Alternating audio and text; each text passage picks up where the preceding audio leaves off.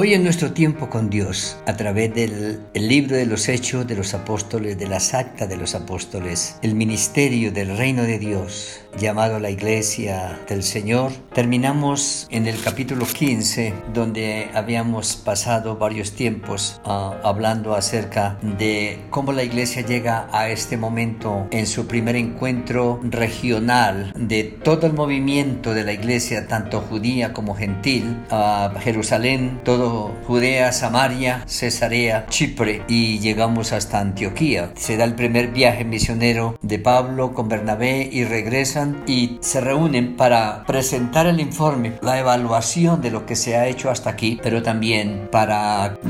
revisar lo que son aspectos doctrinales y de teología y crear uh, un documento que sirva como punto de partida en sencillez, en claridad, en práctica de la, la vida nueva del reino para los gentiles. Señor, queremos darte gracias hoy por este tiempo, por la oportunidad que tenemos en este día de hacer nuestras cosas, en el que hacer cotidiano, dando la gracia de servirte, servirte mientras trabajamos, estudiamos, mientras descansamos en nuestras casas, servirte Señor mientras pasamos por estos tiempos de dificultades en la salud, que mientras estemos Señor aquí podamos ser instrumentos de bendición. Rogamos misericordia para nosotros, para nuestro país, para toda tu creación. Y bendícenos Señor a través del tiempo de tu palabra. En el nombre del Señor Jesucristo. Amén. Cuando llegamos al capítulo 15 quiero eh, parar para hacer todo un resumen para los que les gusta tomar notas e ir andando en lo que hemos venido diciendo acerca de lo que es el orden, la decencia, la organización de la iglesia y lo que hemos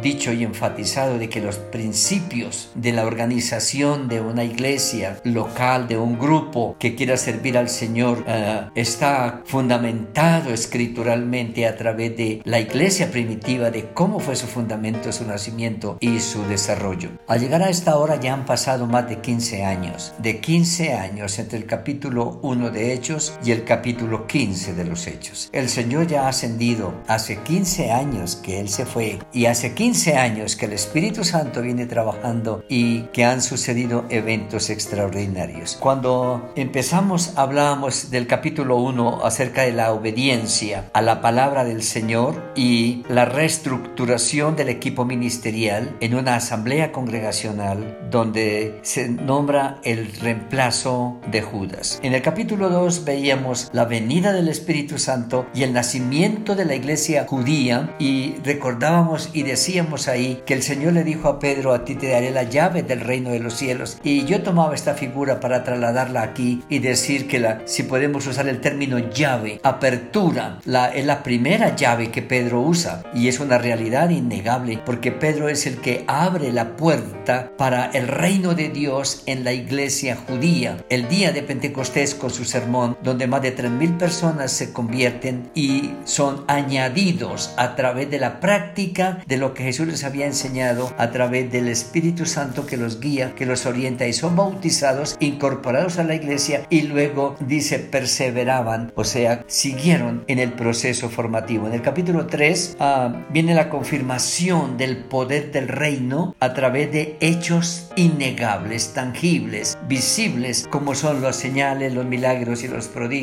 especialmente con el hombre que había estado postrado paralítico por muchos años. la dinámica de la iglesia crea dificultades y en el capítulo 4 encontramos los celos religiosos y la persecución de los grupos religiosos del momento que lo que hace es activar y dinamizar a la iglesia en su tarea. En el capítulo 5 quinto estábamos hablando acerca de algo importante que debe estar en el cuerpo del Señor de la iglesia y es la disciplina, que las cosas de Dios se toman con seriedad, pero que la iglesia del Señor amorosamente también llama a la gente para eh, reorientarlos, para restaurarlos y reencauzarlos en el reino, pero también para que entiendan que las cosas de Dios deben tomarse con seriedad y con responsabilidad. Y así es como viene la disciplina en el capítulo 5 y también encontramos la actividad de los jóvenes. El capítulo 6 nos muestra la acción social y la diaconía para el servicio integral de la comunidad. Los capítulos 7 y 8 son capítulos que nos hablan hablan de la extensión por toda Judea, Samaria ah, y continúa ah, adelante la obra a través de la persecución y el martirio de el primero de los diáconos que es Esteban. El capítulo 9 nos muestra ya la incorporación de Saulo como el apóstol de los gentiles. En el capítulo 10 podemos encontrar a Pedro usando la segunda llave eh, en la apertura del reino ahora entre los gentiles. Nace la iglesia gentil en, en Cesarea y Pedro y sus compañeros llegan para evangelizar, fundar la iglesia, otra vez usar el bautismo como manera de incorporar a los nuevos fieles y se encuentra con la ruptura de paradigmas y la igualdad entre judíos y gentiles. Ahora el reino de Dios se constituirá tanto de judíos como de gentiles. En el capítulo 2 encontramos la evaluación de los proyectos y de la agenda de Dios. Uh,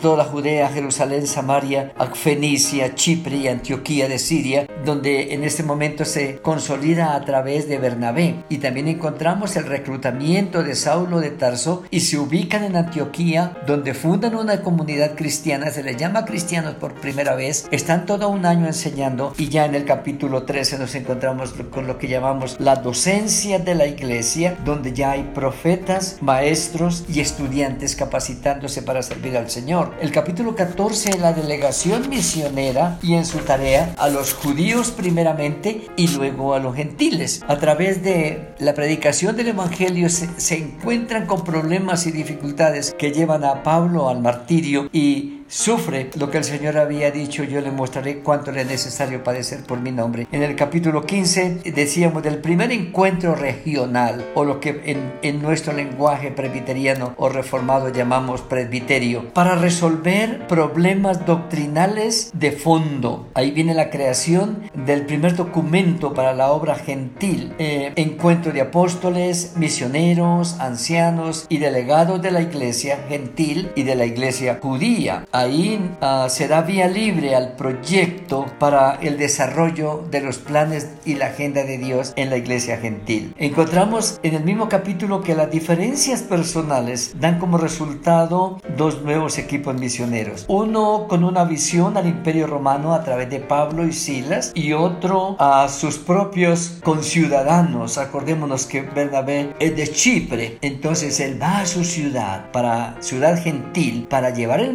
mensaje y consolidar la obra entre los gentiles. Hasta aquí, como hemos dicho, tenemos un tiempo de más de 15 años. Continuaremos mirando el desarrollo de la iglesia en todo el imperio romano y cómo es que ha llegado hoy hacia nosotros, hasta nosotros, y cómo es que nosotros hoy somos los encargados de seguir llevando adelante las tareas del reino de Dios. Amén.